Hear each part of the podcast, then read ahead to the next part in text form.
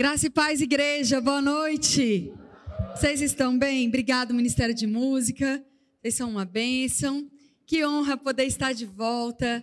É um ambiente que eu me sinto tão em casa. É, Bauru tem me recebido nos últimos dois anos, né? E é para mim sempre um privilégio, uma honra estar aqui. E é uma alegria estar aqui com você essa noite. Nós temos uma igreja cheia, linda. Eu tenho certeza que você saiu da sua casa com expectativa naquilo que Deus tem para compartilhar no seu coração. Amém? Então fique mesmo com a sua expectativa no Senhor. A minha expectativa também está nele. Amém? Eu sou só uma um vaso, uma vasilha, como diz o meu pastor. Eu quero começar honrando a vida dele, a vida do meu pastor. Eu sou membro da Igreja Verbo da Vida em Taubaté, sou ovelha do pastor Eliezer e Mama Georgia. Sou casada com o pastor Braulio, nós temos dois filhos. E eu quero honrá-los essa noite por terem me liberado, por estarem sempre me abençoando para eu correr e fazer aquilo que Deus me chamou para fazer. Amém? Nós sempre devemos honrar aqueles que estão depositando em nós toda a confiança, todo apreço, toda liderança, todo pastoreio. Não é assim? É maravilhoso fazer parte de uma igreja local e eu tenho a honra de fazer parte de uma igreja maravilhosa, mas também tenho essa alegria, esse privilégio, esse presente da parte de Deus. Obrigada, minha amada. É, de estar é, como itinerante, passando em alguns lugares, conhecendo pessoas, né? compartilhando e recebendo de tantas coisas preciosas. E eu creio que assim vai ser aqui essa noite. Amém, queridos? Nós podemos ser mais vibrantes? Amém. Eu tenho certeza que em outras situações você gosta muito de interagir com tudo aquilo que faz parte da sua vida. Eu tenho passado por alguns lugares e eu tenho tentado compartilhar isso com as pessoas. Às vezes a gente vem para a igreja, e às vezes até uma questão cultural, de dentro da igreja eu tenho que ficar em silêncio, eu não posso rir, eu não posso falar, eu não posso fazer barulho. Mas sabe, amados, essa é a casa do seu pai. E se tem um lugar onde você deve reagir a tudo que está acontecendo, é na casa do seu pai. Amém? Porque aqui também é um ambiente favorável para você treinar a sua alma, treinar a sua mente, treinar as suas emoções, treinar a sua reação. Porque lá fora, quando a pressão vier, você vai saber como se comportar. E não é lá fora que você vai aprender, é aqui que você aprende. Amém? Então eu sei que às vezes a gente fica amém, amém, e você fala, ai, não quero ficar dizendo amém. Mas sabe o que significa amém? Além de assim seja, significa eu concordo com tudo aquilo que pelo céu já foi liberado. Então, quando você está dizendo isso, para cada expressão, para cada afirmação bíblica, você está falando, eu concordo, vai ser assim na minha vida, é assim que vai acontecer. E a palavra não diz pensar e assim será, ela diz tudo aquilo que nós cremos, nós Falamos, não pensamos. A Bíblia não diz tudo aquilo que você crê, pense. Ela diz tudo aquilo que você crê, fale. Então nós precisamos adquirir o hábito de falar, de interagir, de criar uma atmosfera de fé, um ambiente favorável para o mover do Espírito, de pegar a palavra, de repetir a palavra, de celebrar a palavra. Nós estamos, amados, ensinando isso porque os dias lá fora são maus. E se a gente não souber se comportar como igreja, dentro da igreja, não vai ser no mundo. Eu já estou pregando, amém? Então a gente precisa se mover com isso. Deixa essa coisa, não é meu jeito. Você morreu, você está em Cristo. E o seu jeito é o jeito de Cristo. Nós somos cheios do poder, cheios do fogo, cheios da alegria, cheios da presença de Deus. E nós precisamos criar mesmo esse ambiente onde o Espírito Santo se sente tão, favor, tão favorável, né? um ambiente favorável para o Espírito Santo se mover no nosso meio. Amém?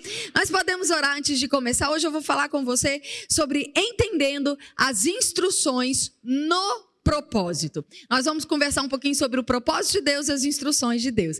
E eu fui muito abençoado por essa mensagem. Eu quero honrar o missionário José Alegria. Ele passou pela minha vida faz uns dois anos ou um ano e meio, e ele compartilhando de algumas coisas, ele me inspirou nessa pregação, quero honrá-lo, porque é assim que a gente faz, amém? A gente honra a quem tem honra. Quando você for citar algo, quando você for falar algo que foi inspirado por alguém, honre aquele que tem inspirado você. Amém? Porque dessa forma Deus também vai guardar e preservar a nossa vida em honra. Vamos orar? Pai, obrigado por essa noite tão gloriosa. A tua palavra é verdade, ela não pode mentir. E por isso, Pai, nós podemos andar com segurança em cada parte da Escritura, porque sabemos, como a tua palavra diz, que ela foi inspirada por você, Pai, para nos instruir, nos corrigir, nos edificar, nos levar a andar em justiça, em santidade e em piedade. Obrigado, Pai, porque a tua palavra vai nos transformar por dentro, não só a nossa mente, mas de fato o nosso coração coração. E nós vamos sair daqui muito diferente de como chegamos. Obrigado, Pai, por uma noite de salvação, de cura. Uma noite, Pai, onde as nossas mentes serão saradas, o nosso corpo será sarado. Eu declaro casamentos restaurados, famílias restauradas. Eu declaro um ambiente favorável para perdão, para restauração, para tudo aquilo, Pai, que o Senhor tem desejado para as nossas vidas. Nós declaramos o Teu Espírito livre para se mover em nós e através de nós. Um ambiente favorável favorável nesse lugar para acolhermos e desejarmos a tua palavra, em nome de Jesus. Amém, queridos? Eu quero também indicar dois livros. Eu quero indicar um livro que ainda não tem na nossa livraria, mas logo vai chegar, que é Chave para o seu sucesso, do autor Rick Renner. Esse livro, ele tem grande parte de algumas citações que eu vou fazer aqui, vem desse livro. Eu quero indicar ele para você. Assim que chegar lá, hoje você já encomenda e assim que chegar você adquire, tá bom? Mas eu quero deixar outros dois que já tem, então hoje você já pode pode sair para casa abastecido, é, transbordar, vivendo acima dos limites da vida do nosso querido Reagan. E você pode não só entender como é, fazer, né, como praticar aquilo que está sendo lido, mas também como fazer com que através da sua vida outras pessoas sejam alcançadas por aquilo que você está recebendo. Amém? Essa é a vontade de Deus. E esse livro aqui, ele tem feito parte dos últimos seis meses da minha vida. Quem está mais próximo a mim sabe disso. Eu tenho falado dele com frequência. A língua, uma força criativa de Charles Capps. Esse aqui é um best-seller, um dos livros mais vendidos. Ele não é muito grosso, ele é um livro fino, mas amados, é uma pérola, é uma preciosidade. Como você declarar em conformidade com a palavra de Deus e ter a sua vida transformada através daquilo que você tem dito. Se tem algo que a gente precisa aprender sobre isso, amém, igreja? E eu quero indicar de verdade para você: invista no seu crescimento, passe lá na livraria, dê de presente. Nós estamos começando março, não é? Essa semana é Dia Internacional da Mulher, então valorize aí as mulheres, presenteie. Eu tenho certeza que vai ser um presente não só útil, mas que vai agradar o coração do seu pai também, por você estar investindo na vida espiritual dela. Amém? Vamos abrir a nossa Bíblia, vamos lá, Filipenses capítulo 4. Filipenses capítulo 4. É um texto conhecido, mas eu quero passar por ele em alguns momentos eu também vou ler na versão amplificada. Uma versão nova, chegou no Brasil faz dois meses, nem isso. É uma Bíblia que nos traz, dentro do versículo, uma amplitude de conhecimento, porque ela pega a palavra no original. Você sabe que a Bíblia não foi escrita em português. Amém? A Bíblia, na verdade, ela foi escrita em hebraico, aramaico e grego. Primeiro um grego antigo chamado grego koiné e depois um grego mais moderno, por assim dizer, mais atual. E depois ela foi traduzida para muitas línguas. Do nossa nossa Bíblia, ela vem traduzida do inglês para o português. A maior parte das, das versões e traduções que temos é assim. Essa Bíblia, a Bíblia amplificada, ela só existia em inglês e nos últimos no meu caso, 45 anos, na verdade não, porque eu me converti com 13, mas nos últimos 30 eu tenho desejado ela porque de fato ela traz essa instrução mais amplificada, como ela mesmo diz, sobre as instruções dos textos originais. E graças a Deus chegou aqui no Brasil para nós agora essa Bíblia. E por que, que eu estou falando disso, amados? Sabe, às vezes a gente olha para um material como a Bíblia, um livro, e fala, é tão caro. Ah, eu não vou dar 150 reais num livro, 150 reais, 170 reais numa Bíblia. Mas às vezes numa pizzaria à noite você gasta isso. Então você é o que você come. Não é assim que o povo adora dizer? Eu não concordo muito com isso, mas espiritualmente é fato. Você é resultado daquilo que você está botando para dentro. Então, se você está valorizando mais as coisas que se acabam, Talvez você não tenha estrutura para viver tudo aquilo que Deus tem para você viver. Mas se você investir nas coisas espirituais, então você vai se tornar forte, como a Bíblia diz. Amém? E um povo forte não é enganado, não é escravizado, não vive com medo, não vive de, como uma montanha russa carnal, em altos e baixos, uma hora está crendo, outra hora não. Um povo que conhece a palavra de Deus é estável, é forte, é maduro cresce, desenvolve, prospera. Eu tenho certeza que é o que você tem desejado para a sua vida. Amém? Então, o texto de Filipenses, como eu disse, é um texto bem conhecido uh, de quem já é cristão, né? E ele diz assim. Finalmente, irmãos, tudo que é verdadeiro, respeitável, tudo que é justo, puro, amável, tudo que é de boa fama, se tem alguma virtude, se tem algum louvor, seja isso que ocupe o vosso pensamento. O que você aprendeu, recebeu, ouviu e viu em mim, isso pratica. E então o Deus de paz será convosco. Sabe, amados, nós temos desejado ardentemente ter paz na vida. O mundo clama por paz, os crentes clamam por paz, as famílias clamam por paz. É comum você ouvir dentro de casa: eu só quero um pouco de paz. Eu preciso de um ambiente de paz. Eu saí de férias para ter paz. Eu preciso ficar no meu quarto porque eu preciso de um tempo de paz. É ou não é verdade? É, ou é só lá em, São Paulo, lá na capital? Aqui não, não é. Hein? Você está aqui? Nós temos vivido um mundo de aflição, de medo, de angústia. As pessoas têm clamado por um tempo de paz. As pessoas não aguentam mais viver embaixo de, debaixo de pressão, de cobrança. Debaixo dessa doença, onde você tem que explicar tudo o que diz para você não ser mal interpretado o tempo todo. Tem sido cansativo. Você concorda comigo? Aí Deus nos promete paz. Ele fala: olha, existe algo que você pode fazer e eu garanto que a paz que eu tenho vai ser presente na sua vida. O problema, amados, é que a gente quer a paz que Deus dá. A gente quer experimentar dessa paz. A gente até diz que tem essa paz, mas a gente não quer praticar o que ele diz para a gente ter paz. Ele não diz, queridos, que você entra na igreja no domingo e pronto, você ativa o modo paz. Aí você sai da igreja, você desativa o modo paz. Você vai orar um pouco, você ativa o modo paz. Não, não é isso que ele fala. Ele diz: existe uma maneira dessa paz estar com você, ser presente na sua vida. Como é? Pratica o que você está ouvindo. Não dá mais, queridos, para vivermos numa condição de ouvirmos domingo após domingo, quinta após quinta, vez após vez a palavra e a nossa vida não mudar. Se você tem vivido a mesma vida no último ano, nos últimos dois anos, tem alguma coisa errada. E não é com Deus, não é com a Sua palavra, não é com o som, não é com o Espírito Santo, não é com a igreja local, porque a palavra de Deus é a verdade.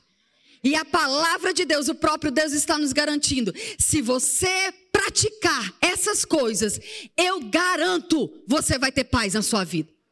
E ele não condicionou isso ao governo, ele não condicionou isso à economia, ele não condicionou isso à tempestade, ele não condicionou ao dia mal. Ele fala, independente de qualquer coisa, se você pratica, eu garanto, você tem paz.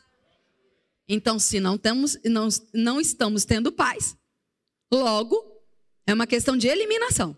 Nós não estamos praticando essas coisas. E quando a gente volta para esse texto, a gente vai ver, olha, pensa no que é verdade. Para de meditar na mentira que tem contado para você. Para de meditar nas notícias que tem chegado até você. Porque as notícias, eu não sei se você tem acompanhado as mídias sociais, mas as notícias mudam e mudam bem rápido. O que era verdade há três anos atrás tem se verdade entre aspas que enganou a muitos tem se mostrado mentira todos os dias. Quantas pessoas viveram debaixo de opressão e medo sem necessidade, porque estavam acreditando em uma notícia que não era verdadeira.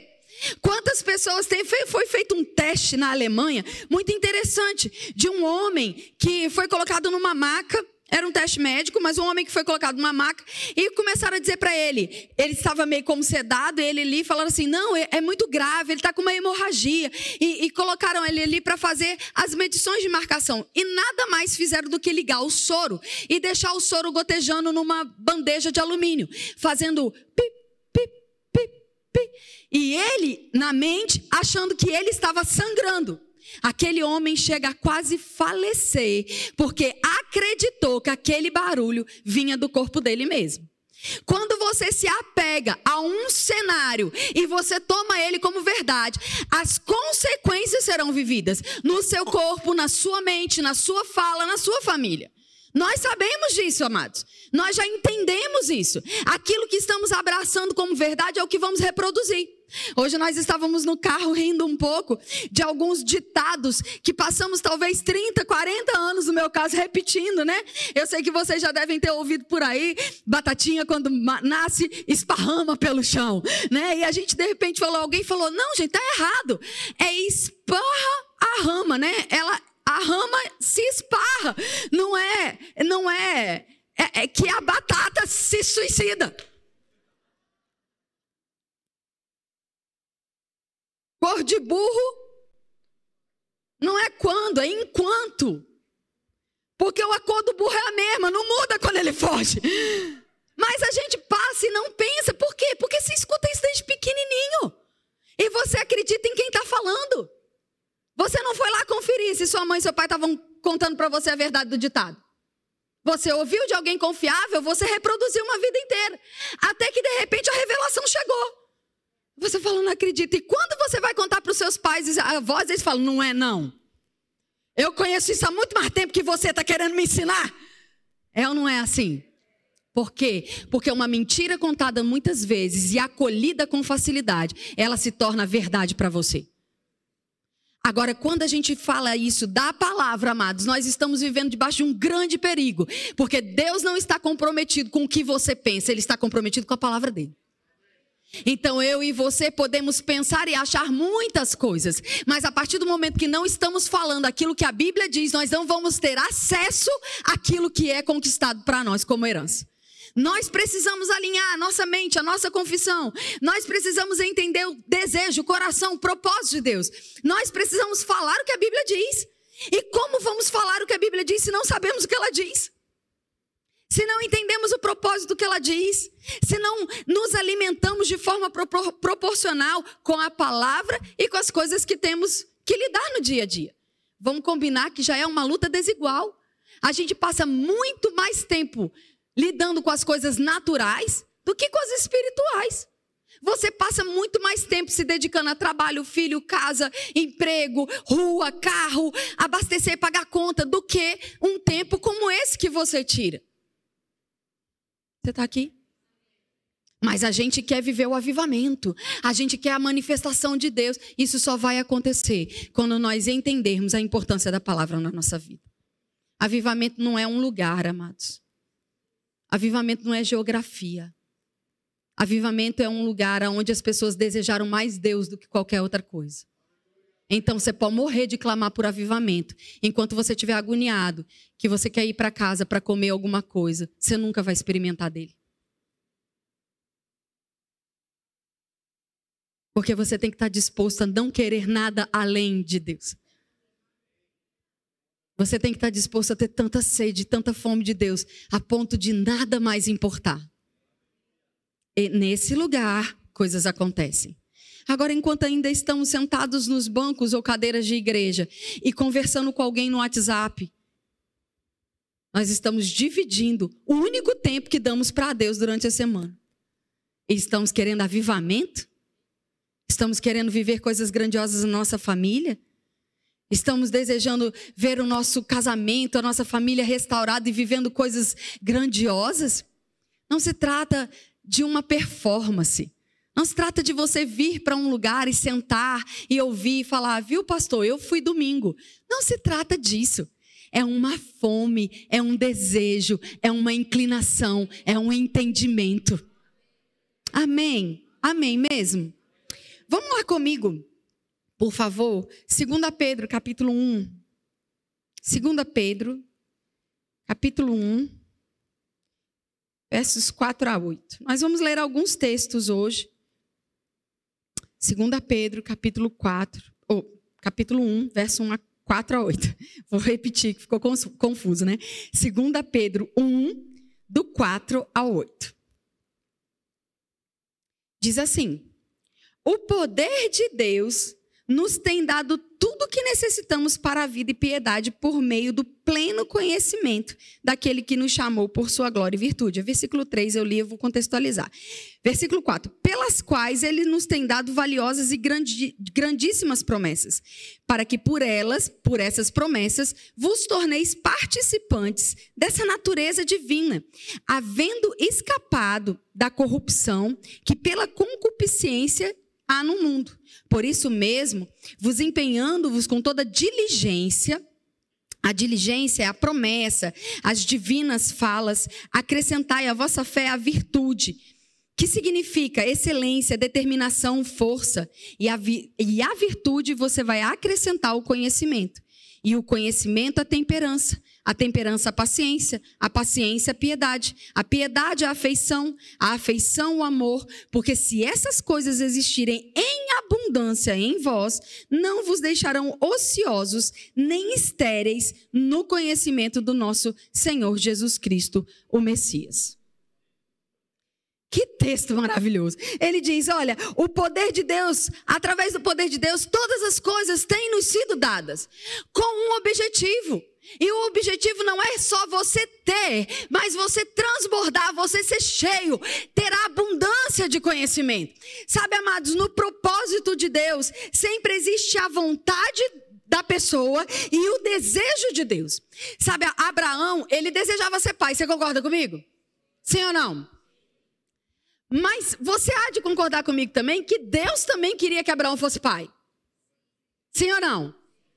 É, Deus diz para ele: Eu quero, eu vou te dar um filho. Deus deixa claro a vontade. Agora, a vontade de Abraão era apenas ser pai, uma vontade comum, uma vontade lícita, uma vontade natural para um homem casado com uma mulher que quer constituir uma família. É ou não é? Mas a vontade de Deus era só essa?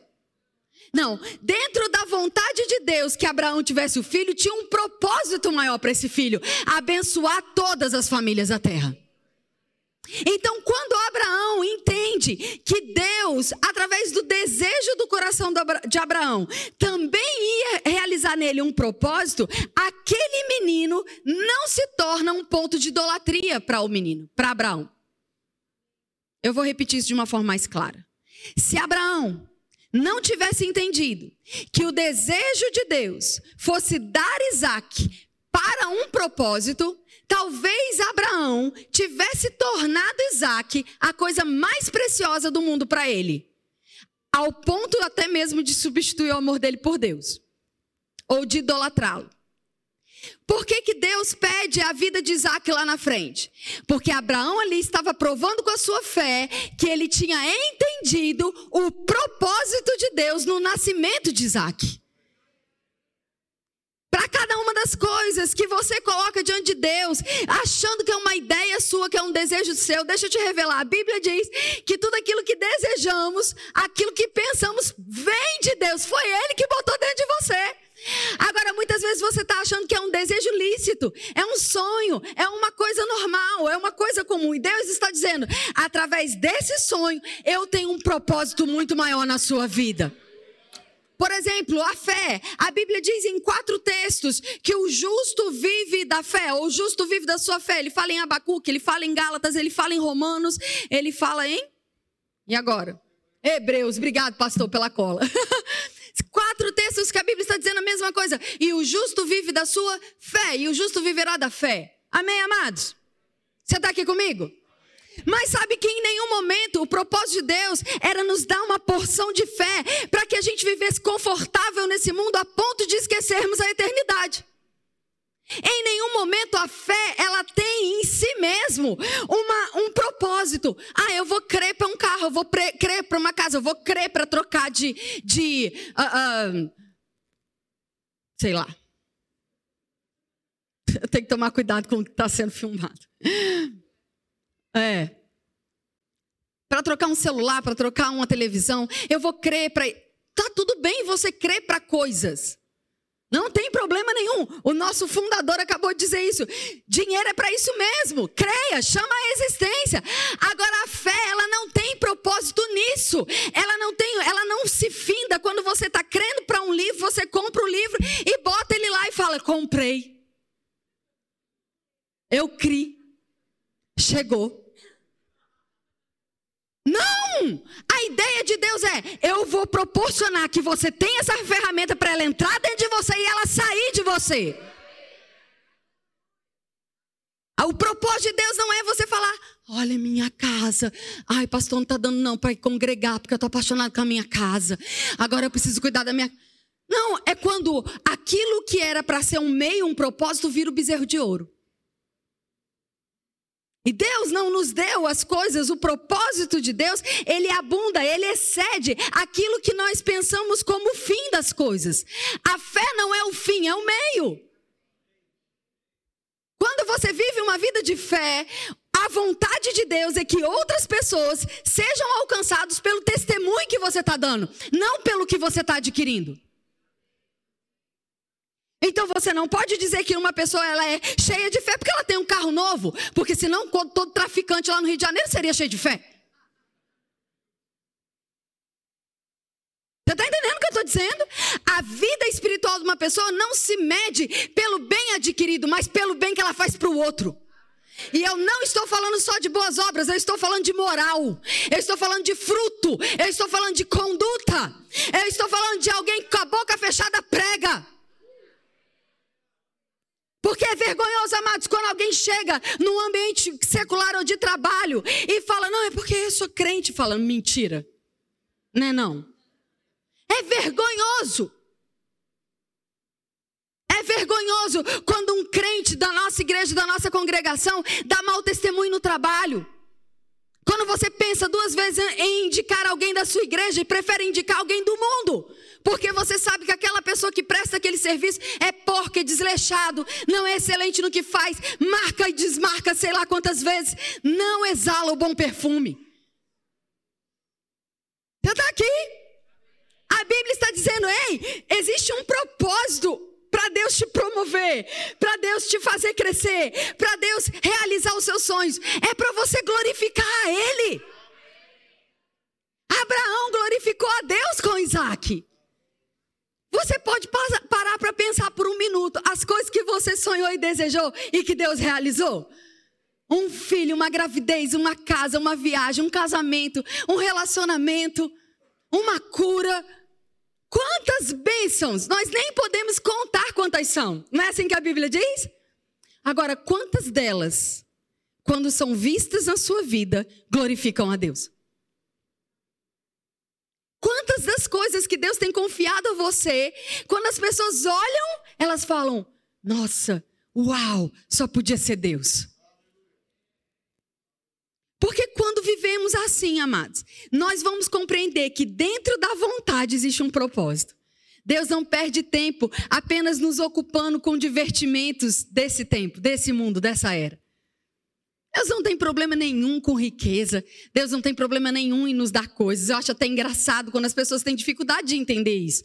A Bíblia diz lá em Romanos, aí, se eu dei Jesus, como é que você vai pensar que eu vou te negar qualquer outra coisa? Porque a partir do momento que você acha que é muito difícil Deus te dar uma coisa, um bem material, significaria então que Jesus valia menos do que isso.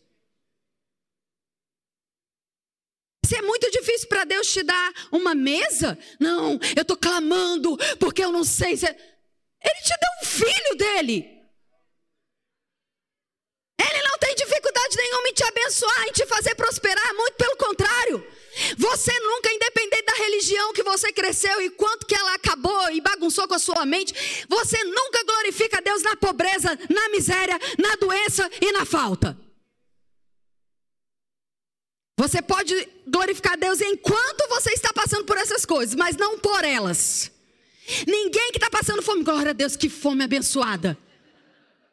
Nossa, que tumor lindo. Eu vi a imagem lá, no, no quando bateu o raio-x lá, eu fiquei impressionado com a forma que ele tem.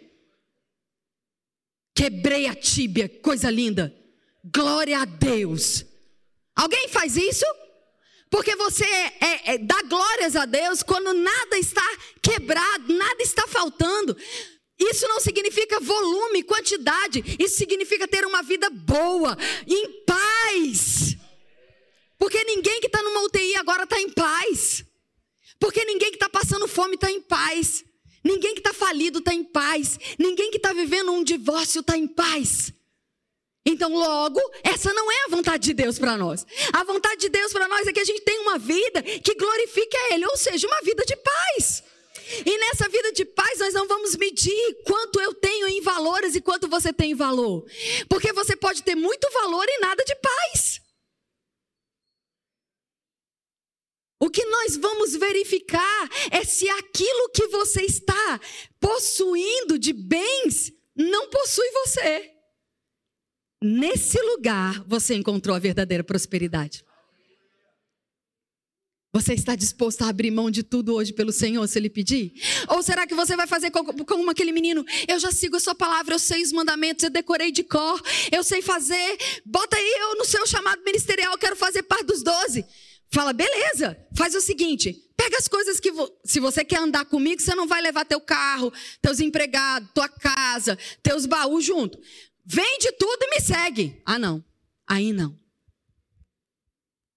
O problema era a riqueza? Não, amados. O problema é que aquele menino não reconheceu que dentro daquilo que ele tinha tinha um propósito maior. Servir a Deus através daquilo. Amém? Você está aqui? Deus deseja que nós compreendamos a sua vontade, o seu desejo e o seu propósito. Para isso, nós precisamos estudar a palavra. É por isso que ferramentas como o Rema são disponibilizados. Porque nós já provamos e já vimos, e eu já provei na minha vida, que durante muitos anos pessoas vivem dentro de uma igreja, dentro de uma comunidade, mas elas nunca experimentam a liberdade de conhecer a palavra como a palavra é. E elas começam a se frustrar porque elas botam a expectativa no líder, no pastor, na religião, na conduta, na música, nas emoções. E Deus não está comprometido com nada disso. Deus é comprometido com a palavra dele. A gente já está adulto e maduro o suficiente para entender que pessoas erram, igrejas erram. Não é verdade? Situações, viver em comunidade é um grande desafio. Você não pode confiar nas suas riquezas. Você sabe muito bem que de repente pode chegar uma situação e mudar tudo de uma hora para outra, mas aquilo que não muda é a palavra. É aquilo que Deus falou, é aquilo que ele se comprometeu com você. E se você descobre o que é, nunca mais o diabo vai mentir, você vai acreditar. Esse é o segredo, queridos. O segredo não é você sair repetindo versículo decorado. É você botar para dentro. E ele está tão dentro que você não sabe aonde ele começa e aonde você começa. É você ser rápido em não acolher nenhum tipo de ofensa. Porque ofensa vai chegar o tempo todo. Pessoas para falar mal de você. Pessoas para denigrir a sua imagem, para fofocar. E é essa palavra mesmo que eu usei, usei de propósito. Você está aqui comigo? A gente precisa se levantar, igreja. Porque o mundo está vindo como um, um, fingindo que é um leão, rugindo como um, como se fosse, querendo tragar, engolir todos aqueles que estão acu, acuados, com medo. Não, não vou falar porque isso vai que alguém não gosta de mim.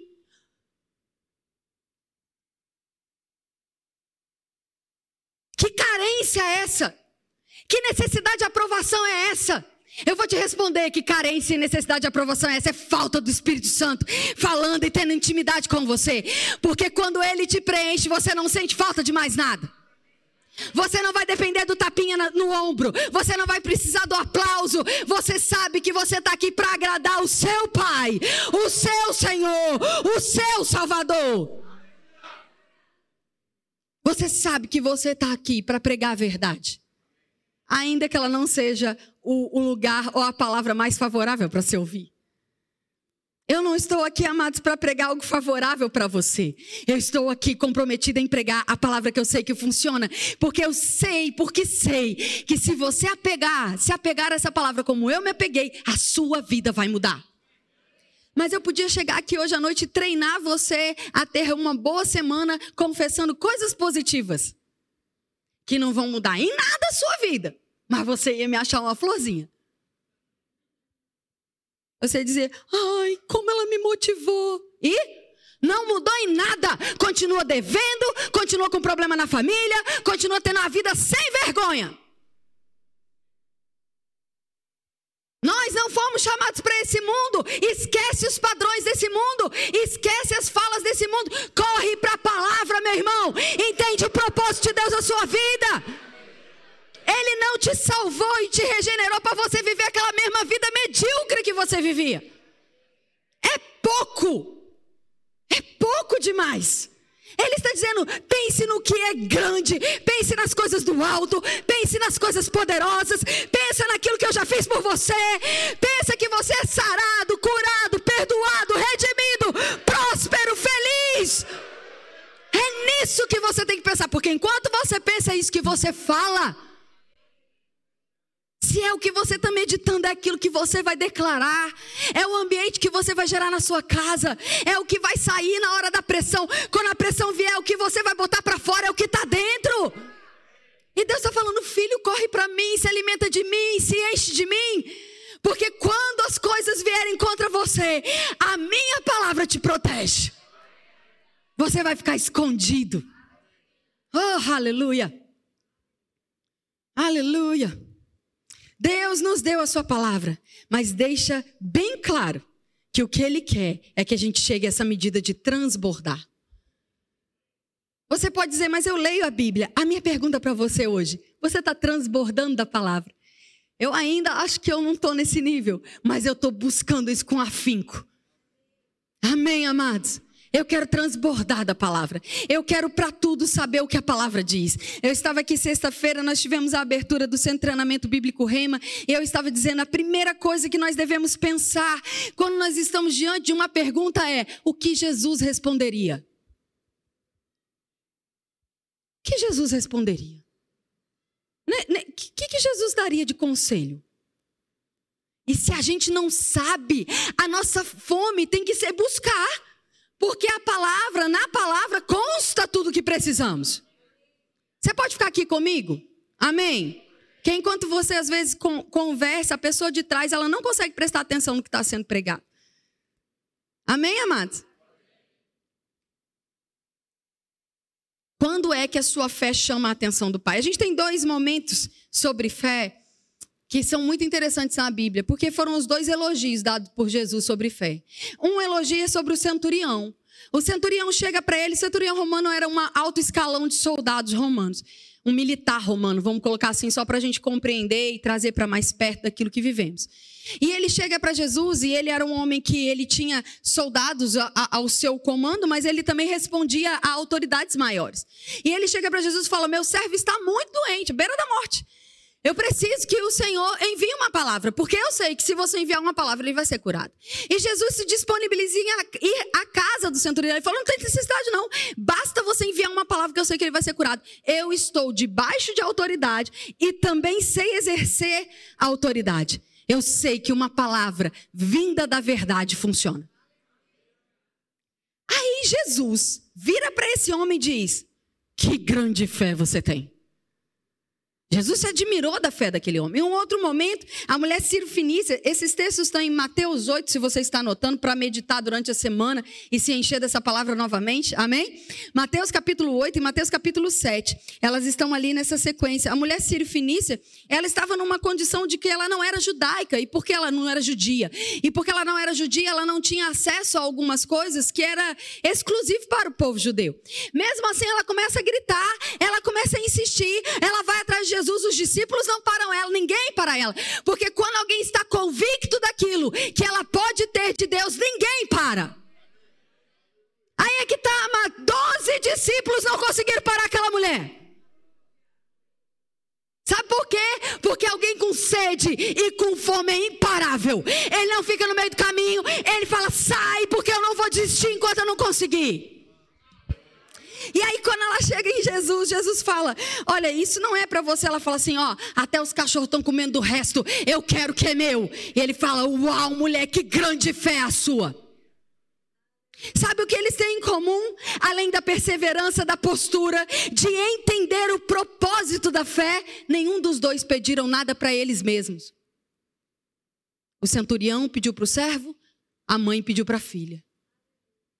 Não é interessante?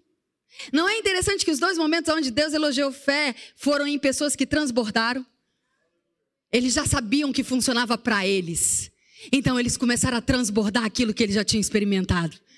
Eu vou atrás de Jesus porque eu sei, eu já provei e vi, e eu sei que Ele pode, eu sei que Ele faz, eu quero alcançar outro. Apóstolo Paulo, num texto, abre lá comigo para você não pensar que eu estou inventando a Bíblia. Aliás, cuidado com aqueles que estão dizendo que ela pode ser atualizada. Esses são do capeta, do demônio. São falsos, são lobos, são apóstatas. Elas, eles vão levar as pessoas à perdição. Cuidado com o que você ouve, nem tudo que é gospel é crente. A Bíblia diz que até o diabo crê. E a Bíblia diz que eles temem. Tem os diabos melhor do que crente. E tem os crentes só crendo, mas não está temendo a Deus, não está tendo reverência com Deus. Você está aqui comigo? Cuidado. Cuidado ao que você tem emprestado seu ouvido. Vai conferir se está na palavra. Ou se é no nível batatinha quando nasce. Você está aqui? Então vamos lá. Que o Senhor me guarde. Que além deles falarem asneira, eles têm dinheiro para processar a gente. Então, que os anjos venham. Filipenses capítulo 4, Versículo uh, 19. E o meu Deus, segundo as suas riquezas, suprirá todas as vossas necessidades em Cristo Jesus. O maior pregador de fé e prosperidade de toda a Bíblia, apóstolo Paulo, nesse momento aqui estava dizendo: Eu oro para que as vossas necessidades sejam supridas em Cristo Jesus. Ele não estava orando por ele mesmo? Ele estava fazendo uma oração de quem já tinha provado e visto a bondade de Deus. Porque quando você chega no nível de entender o propósito de Deus na sua vida, a palavra transborda de você. Você não não faz mais uma oração tão egoísta, você não fica pensando só em você mesmo. Você sabe que enquanto você está cumprindo a vontade e o chamar de Deus para sua vida, as bênçãos seguem você. Você não está correndo atrás delas igual um louco. Ai, bênção. Ai, me ajuda. Tem o ministério do Bolsa Me Ajuda. Me ajuda, me ajuda. Ora por mim, me ajuda aqui. Paga essa conta, me ajuda. Ei, tá na hora de crescer. Não é que você não. Eu sempre falo e tento trazer o equilíbrio. Não é, amados, que nós não devemos pedir ajudas uns aos outros. Mas a gente tem que perceber se a gente não está pedindo a mesma ajuda nos últimos 10 anos.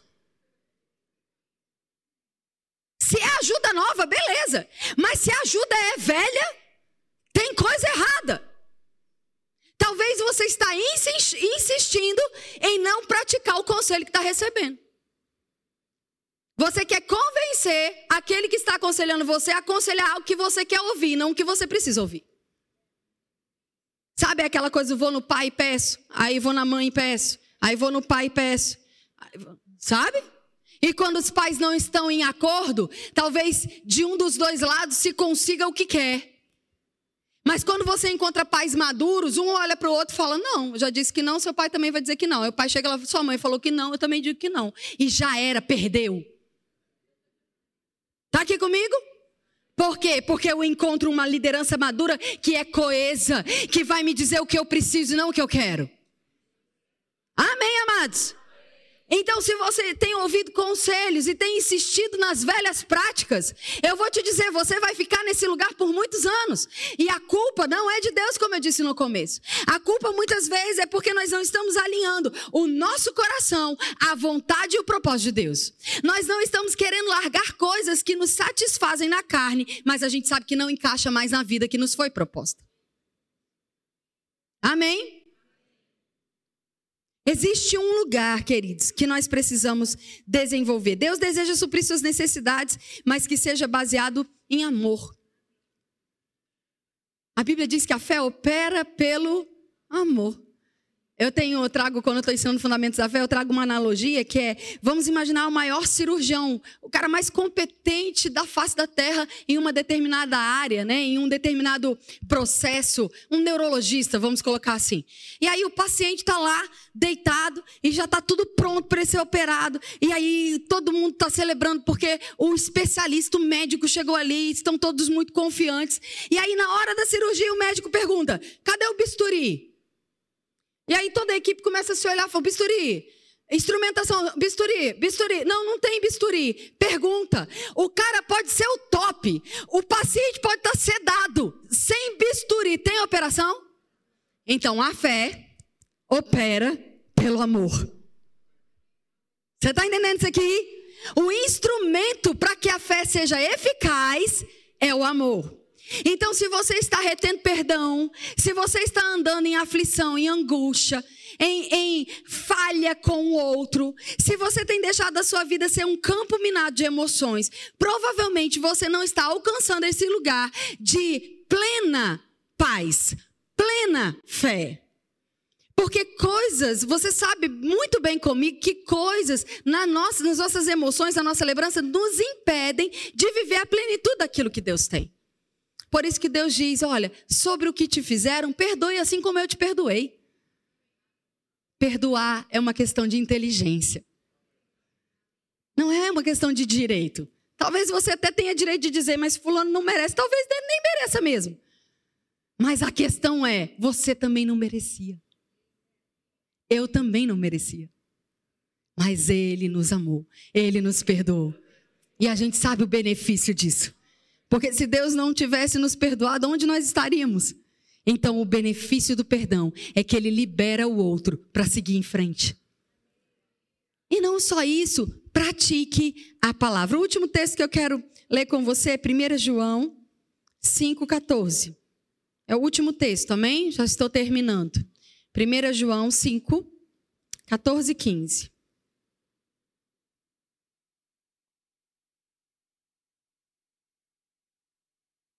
Tá tudo bem? Vocês estão bem? Estão recebendo algo bom essa noite? Glória a Deus. 1 João 5, 14 e 15. Eu vou ler na amplificada, de novo, talvez tenha algumas palavras diferentes da sua Bíblia, mas você vai absorvendo aí. E essa é a confiança, a certeza, o privilégio da ousadia que temos nele. Se pedirmos alguma coisa segundo a vontade do nosso Pai, ou seja, conforme o seu plano perfeito, ele nos ouve. E se sabemos que Ele nos ouve em tudo que pedimos, sabemos que alcançamos as respostas daquilo que pedimos. Amados, esse texto ele é tão autoexplicativo, mas ainda assim eu vou correr o risco de tentar facilitar ainda para você. A Bíblia está dizendo: se você ora pedindo aquilo que Deus garante da sua palavra, é certo que vai acontecer. E isso nos dá ousadia, isso nos dá motivação, isso nos deixa cheio de vigor, isso nos dá alegria. Como diz o meu pastor, isso tira a cara de maracujá murcho. Você começa a olhar para a vida com expectativa. Você começa a acordar e falando: Esse é o dia que o meu pai fez, e esse dia vai ser maravilhoso. Eu vou prosperar em tudo aquilo que eu fizer. Ai, eu não, não concordo com isso. Então vai viver uma vida miserável. Porque é o que a Bíblia garante. Se eu crer, eu vou ver. Se eu falar, se eu confessar, eu vou experimentar. Sabe, amado, se cerque de pessoas que querem viver a Bíblia como ela é. Cerque-se de influências que vão puxar você para esse lugar de vitória. Nós estamos entrando numa nova estação, nos últimos dos últimos dias, e não dá para correr risco de se associar a pessoas e coisas erradas. Você precisa estar bem equipado, você precisa estar bem protegido, você precisa ter pessoas ao seu redor que estão apontando para um lugar seguro e mais do que isso, e principalmente, você vê o fruto na vida delas. Não é só discurso, não é só o eu não concordo, eu não acho, eu não falaria assim, mas tem uma vida vazia. São pessoas que falam e a vida delas mostram o que elas estão vivendo. Elas podem falar muito bonito, mas quando você olha para a vida dela, você fala, mas ela experimenta, ela vive, funciona. São essas as pessoas que eu quero perto de mim. São dessas pessoas que eu quero me cercar. Para que eu seja forte o suficiente para alcançar aquelas que ainda não estão nesse nível. Às vezes a gente pensa que nós podemos ser útil ajudando alguém quando a gente não está ainda ajudado. Sabe que médico também fica doente? Você sabia disso? E quando o médico está doente, ele faz o quê? Ele se automedica? Não. Pode até ser se for uma coisa boba, mas quando é alguma cirurgia, o médico não vai se operar, você concorda comigo? Ele vai confiar em alguém que seja tão bom ou melhor do que ele. É ou não é verdade? Às vezes existem áreas da nossa vida que a gente precisa identificar certas coisas e perceber se está na hora da gente ajudar ou ser ajudado. Porque uma vez que a gente está sarado e curado, aí a gente está apto para ajudar. Mas não queira se colocar na posição de ajudar até você estar saudável. Amém? Isso é segurança para nós. Eu quero declarar isso. Eu quero declarar que essa vai ser aquela semana de decisões importantes. Não é uma lista interminável de coisas que você vai mudar para sempre. É uma lista de uma coisa só mas que vai ser feita. Eu desejo que você saia daqui com uma decisão e que ela funcione. Que ela seja colocada em prática. Não adianta você falar, vou mudar isso, vou mudar aquilo, vou mudar aquilo outro, e de repente daqui a uma semana está frustrado. Mas se você subiu no seu coração de todas as coisas que nós precisamos ajustar, uma que você fala, deu, basta, essa eu quero mudar, eu garanto para você que se você aplicar a palavra, você vai ver a transformação. Daqui a uma semana você vai estar celebrando vitórias. Daqui a um mês você vai falar: Isso nem faz parte mais da minha história. E aí está na hora de subir outra coisa da lista e praticar e vencer. É de glória em glória, é de fé em fé, é de degrau em degrau. Ninguém aqui é perfeito, amados, ninguém aqui está pronto. Se fosse, estava glorificado. Amém? Mas nós não podemos nos acomodar no lugar que estamos dizendo, ah, já está bom. Isso não agrada o seu pai. Isso não agrada a vida que Deus conquistou para você. Amém? Eu quero só terminar com um exemplo. É, o José José Alegria, esse missionário, ele deu um exemplo tão maravilhoso, eu guardei no meu coração no dia que ele ministrou sobre algumas coisas. E ele falou, sabe, nós devemos ser como aquelas crianças, aqueles bebezinhos, igual o Theo, assim. É, tem um negócio chamado chiqueirinho, eu não sei se aqui tem o mesmo nome. Tem. Tem um negócio chamado chiqueirinho, que é um cercadinho de criança, né? E às vezes você bota a criança ali, ela fica confortável, você bota música para ela ouvir, bota um monte de brinquedo e dá mamadeira ali dentro, dá biscoito. A criança, ou seja, é um espaço só dela que ela tem tudo. Ela tem brinquedo, tem comida, tem conforto, tá segura, tem tudo ali. E ele falou, às vezes aquela criança tem tudo ali, mas tem hora que ela para e ela chora e ela estica os bracinhos porque nada mais importa. Ela só quer o colo do pai. Você entendeu isso aqui? Sabe, tá na hora da gente olhar para nossa vida e falar: Pai, eu sou tão grato pela casa, pela segurança, pelos brinquedos, cada um correspondendo à idade que temos, pelos mimos, pela comida, pelo conforto, por tudo aquilo que o Senhor está me dando. Mas eu preciso do Senhor. Eu preciso do seu colo. Eu preciso estar contigo. Eu preciso ouvir o que diz o seu coração. Eu preciso entender o propósito do Senhor para minha vida. Amém, amados? Você pode ficar de pé. Nós vamos terminando. E eu quero mesmo provocar você a continuar meditando nessa mensagem, meditando no propósito de Deus para sua vida, perguntando ao Senhor: Deus, o que o Senhor tem para mim em 2023? Quais são os seus planos, os seus sonhos? Mas a coisa mais importante, a prioridade de todas as coisas que você precisa se expor, a, a, de todas as coisas que você pode fazer, a número um é você precisa entregar sua vida a Jesus. Amém, queridos? Você precisa reconhecer Jesus como Senhor e Salvador da sua vida. Por quê, Kézia? Porque você nunca vai descobrir o propósito, a razão, se você não perguntar para aquele que desenhou a sua vida, para aquele que desenvolveu o propósito e a razão. Como é que você vai descobrir se você não perguntar para o Criador? Se você não entender pelo Criador aquilo que ele está propondo para você. E a Bíblia diz que é tão simples, basta você crer que Deus enviou Jesus nessa terra. E Jesus é o Filho de Deus, e ele veio, ele morreu, mas ao terceiro dia ele ressuscitou e ele está vivo, e ele virá nos buscar. Mas não estamos convidando você para fazer parte de uma denominação, de uma placa, de um nome, de uma igreja parede. Nós estamos convidando você para entregar sua vida para aquele que te amou, para aquele que te ama e para aquele que vai te amar por toda a eternidade.